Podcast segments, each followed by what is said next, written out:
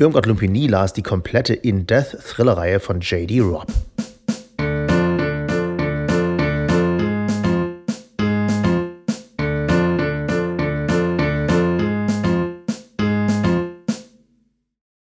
Sommerzeit ist Lesezeit. Die Marketingabteilungen der Verlagshäuser preisen Lektüre an, die als literarisches Äquivalent zur Leichtigkeit des flirrenden Lichtes am Strand oder in der Hängematte im Schatten der heimischen Parzelle des Kleingartens gepriesen wird. Der Sommer kam dieses Jahr zeitig. Im Februar in Südostasien. Ich stolperte über einen Artikel. Eine junge Journalistin hatte über ihre Erfahrungen geschrieben, die sie machte, als sie 50 Folgen einer Krimireihe las. Die Sonne schien, ich hatte Zeit und Lust auf den versprochenen Eskapismus. Dreieinhalb Monate später habe ich 46 Bücher dieser Reihe gelesen, die meist halbjährlich seit 1995 veröffentlicht wurden und deren Handlungszeitraum sogar dreieinhalb Jahre in der Zukunft ab dem Jahre 2058 umfasst. Protagonistin der In-Dev-Serie, die so heißt, weil fast jeder Titel mit einer Ergänzung der beiden Worte In-Dev gebildet wurde, also zum Beispiel Hidden in Death or Vengeance in Death, ist die New Yorker Kriminalkommissarin Eve Dallas. Verschlossen, hart an ihrer Arbeit und an wen ich sonst interessiert, manisch arbeitend, um Gerechtigkeit für die Toten ringend. Das sind ihre Worte, die sie in verschiedenen Variationen, zum Beispiel für die Toten stehen, oft wiederholt. Sie ist zynisch und glaubt nicht daran, dass Menschen Schwächen haben, sondern einfach schlecht sind. Eve Dallas lebt in New York, eine Stadt, deren Dreck und Treiben sie liebt. Das Jahr 2058 unterscheidet sich sehr und dann doch nur ganz wenig von unseren Zeiten. Es gibt mehr Technik, hier interessant, wie sich diese im Laufe der Entstehungsjahre immer mehr an unsere annähert. Autos können vertikal und horizontal verkehren. Cops bedienen immer noch die Klischees. Schlechter Kaffee und Süßkram sind ihr Ding. Circa 30 Jahre zuvor haben in den USA und Europa Bürgerkriege geherrscht, die Urban Wars, die als zeitlicher und kultureller Referenzpunkt genutzt werden.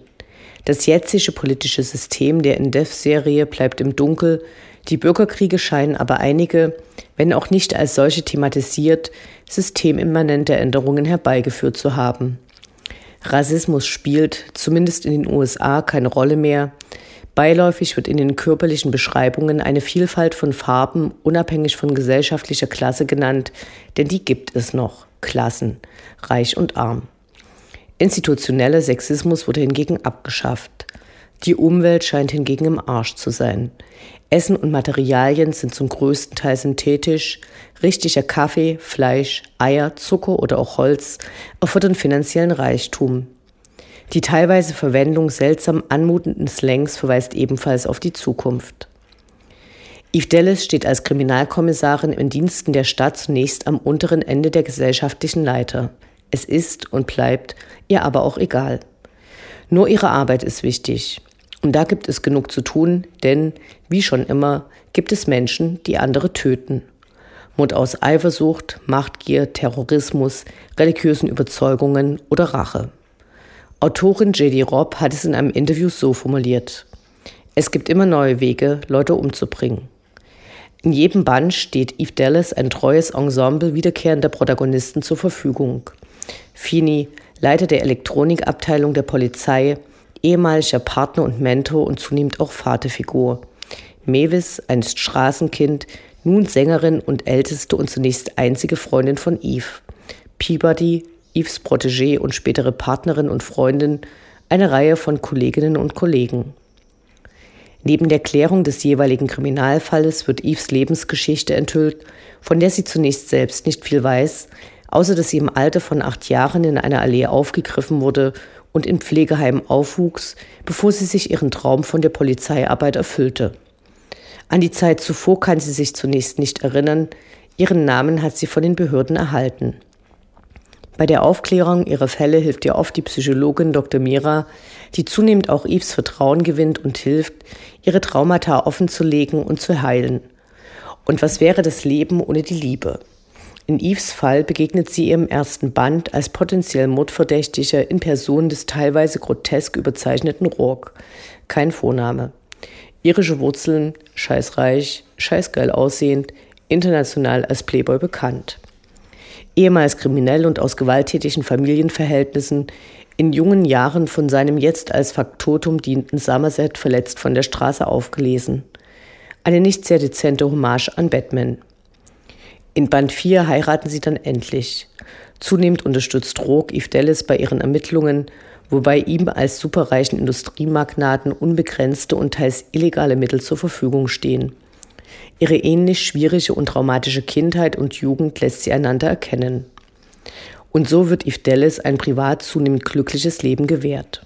Sie gewöhnt sich schnell an den guten Kaffee, an die neue gesellschaftliche Rolle, die sie nun öfter auch in die Klatschspalten bringt, weniger.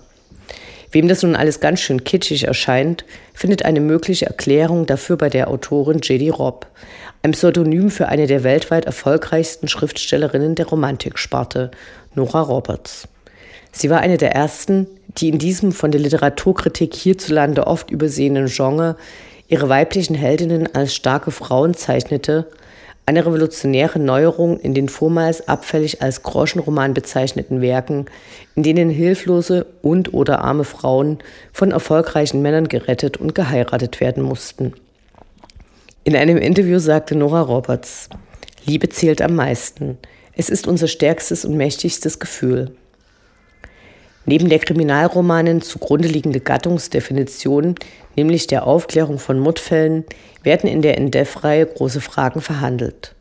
Gibt es eine, vielleicht genetische Prägung und Vorbestimmung oder die Möglichkeit einer selbstständigen Wahl? Nach welchen Nomen wollen wir leben? Häufig wiederkehrendes Thema ist auch sexualisierter Machtmissbrauch, dadurch bedingte Traumata und deren Bewältigung.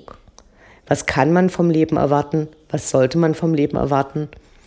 Und während Eve Dallas zunächst ihren Blick fast immer zurückwendet, weil sie bereits geschehene Ereignisse aufklärt, verändert sich zunehmend ihre Perspektive.